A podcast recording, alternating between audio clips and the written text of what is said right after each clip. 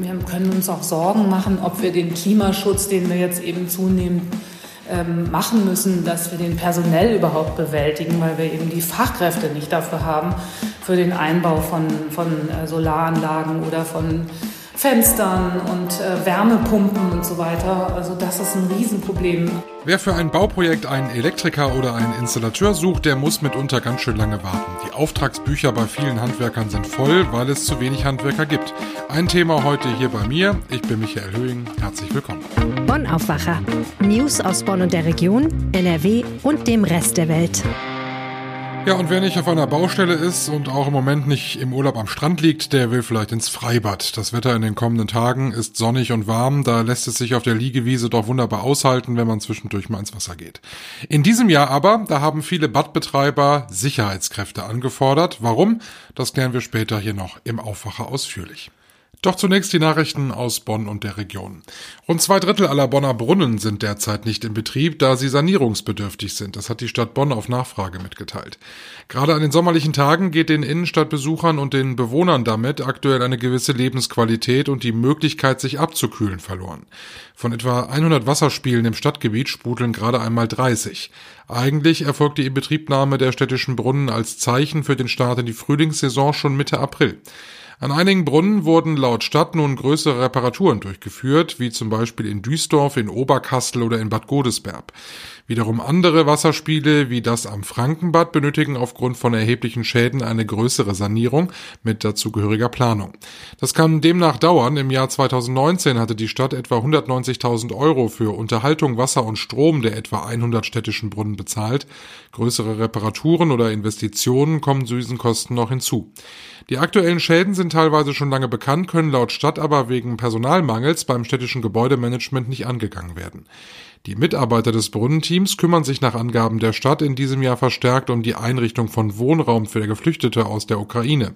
Für die Brunnen bleibt da wenig Zeit. Dreimal innerhalb weniger Tage hat ein 37-Jähriger die Scheiben einer Eisdiele in der Bonner Nordstadt eingeschmissen. Zwar wurde er immer von der Polizei geschnappt, diese musste ihn dann aber immer wieder freilassen. Und das, obwohl er wegen Drogen, Gewalt und Eigentumsdelikten schon bekannt ist. Der Mann versuchte sogar vom Inhaber Giuseppe Pustala 20.000 Euro zu erpressen. Nach fast zwei Wochen können sich Pustala und seine Mitarbeiter aber nun in Sicherheit wiegen. Die Staatsanwaltschaft beantragte einen Haftbefehl für den 37-Jährigen und er sitzt nun in Untersuchungshaft. Die Polizei in Remagen ermittelt nach einer Gewalttat im Ortsteil Kripp, die sich bereits im April ereignet hat.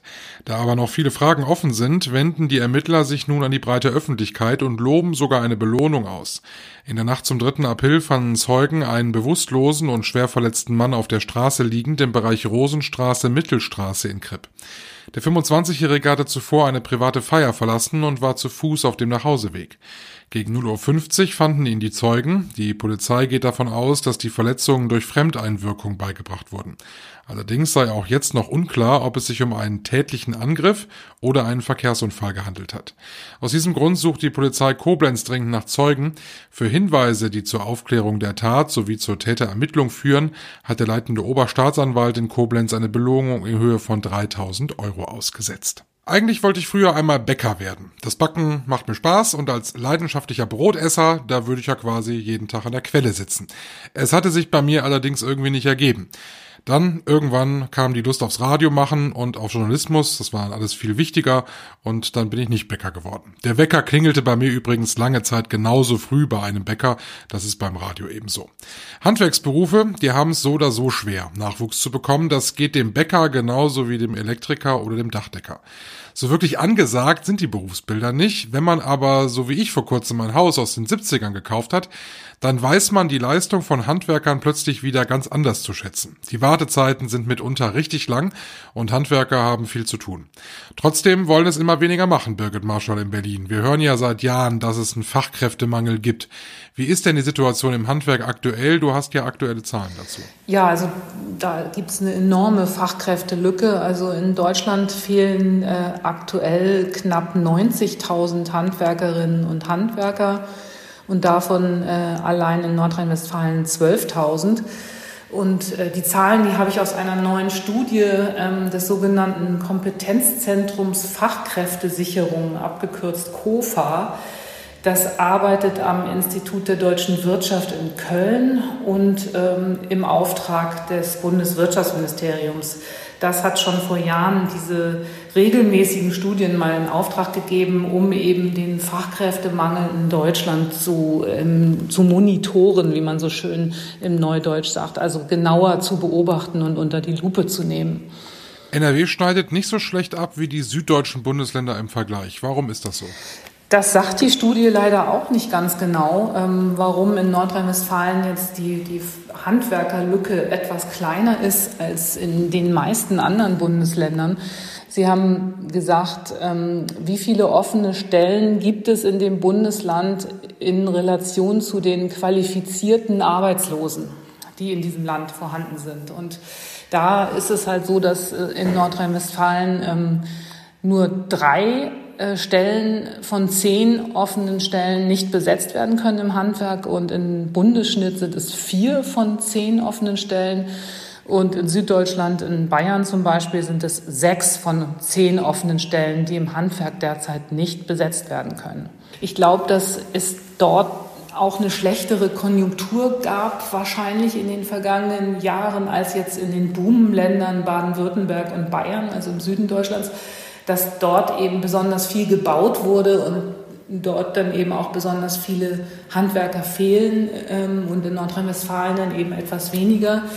Und ein anderer Grund kann natürlich sein, die dichtere Besiedlung in Nordrhein-Westfalen, dass einfach dort mehr Menschen dann auch in der Nähe sind, um eben solche Berufe auszuüben, während es in Bayern und Baden-Württemberg eben auch viel ländliche Regionen gibt, wo einfach nicht so viele Leute da sind. Also so, das sind jetzt erstmal so meine, äh, meine Begründungen. Jetzt haben wir ja in Nordrhein-Westfalen auch ganz unterschiedliche Regionen. Ne? Wir haben geballte Großstadt oder das Ruhrgebiet zum Beispiel. Wir haben aber auch ländliche Regionen, wie zum Beispiel äh, das Münsterland, das Bergische Land, oft sehr ländlich.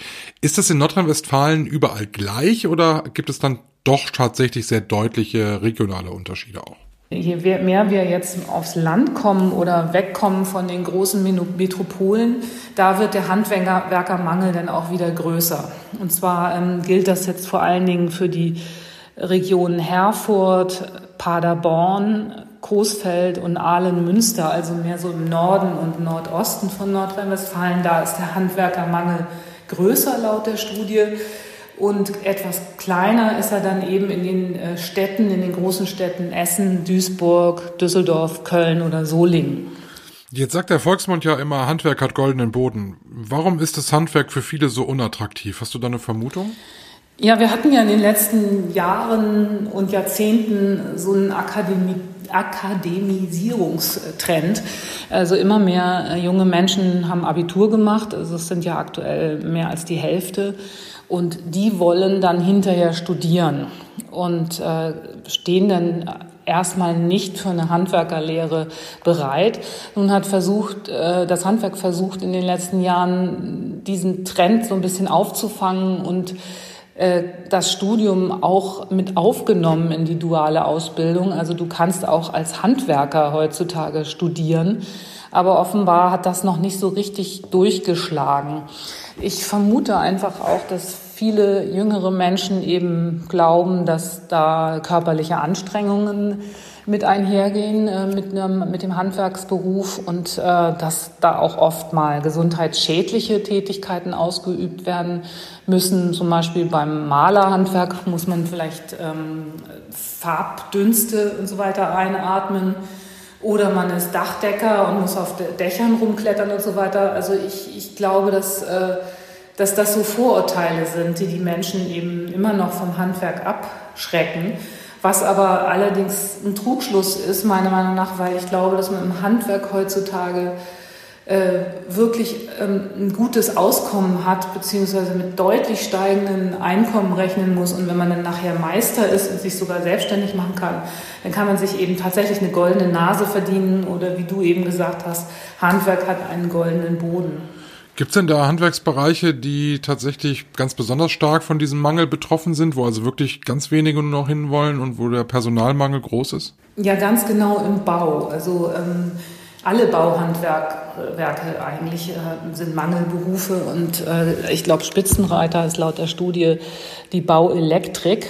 Ähm, aber es ist auch in, im Sanitär- und Heizungstechnikbereich, in, in der Klimatechnik, der, die ja immer wichtiger wird. Also wir können uns auch Sorgen machen, ob wir den Klimaschutz, den wir jetzt eben zunehmend ähm, machen müssen, dass wir den personell überhaupt bewältigen, weil wir eben die Fachkräfte nicht dafür haben, für den Einbau von, von äh, Solaranlagen oder von Fenstern und äh, Wärmepumpen und so weiter. Also das ist ein Riesenproblem ähm, noch dazu.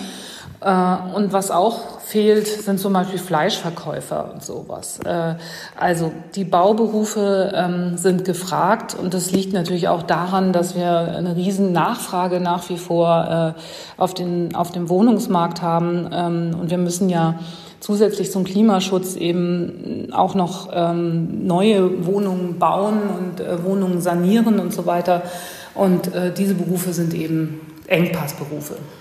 Dankeschön, Birgit. Die Zahlen zum Handwerkermangel findet ihr in Birgits Artikel. Den Link habe ich euch in die Shownotes gepackt. Dort findet ihr übrigens auch den Link zur aktuellen Berichterstattung zum Gipfelmarathon. In Elmau war G7, jetzt läuft aktuell der NATO-Gipfel.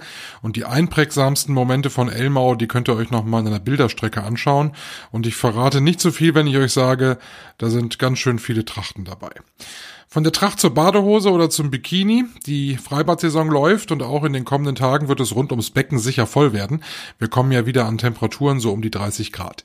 Da steigt dem einen oder anderen die Hitze vielleicht auch ein bisschen über den Kopf. In Berlin gab es erst gestern wieder eine große Schlägerei in einem Freibad in Neukölln.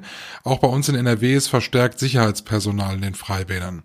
Jörg Isringhaus hat in der Sache recherchiert, das klingt zunächst alles ein bisschen übertrieben, aber in Bochum, da gab es vor kurzem auch Tumulte im Schwimmbad. Genau, im äh, Bochumer Hallenfreibad, Hallenfreibad Hofstede, da hat es vor kurzem ein bisschen Randale gegeben, es war ohnehin sehr voll und dann haben da so rund 20 Jugendliche ähm, da rumgealbert, sind ins Wild, ins Becken gesprungen, haben den Leuten teilweise die Schwimmnudeln abgenommen und nachher, nachdem man versucht hat, sie zur Raison zu bringen, dann auch noch einen Rettungsschwimmer bedrängt.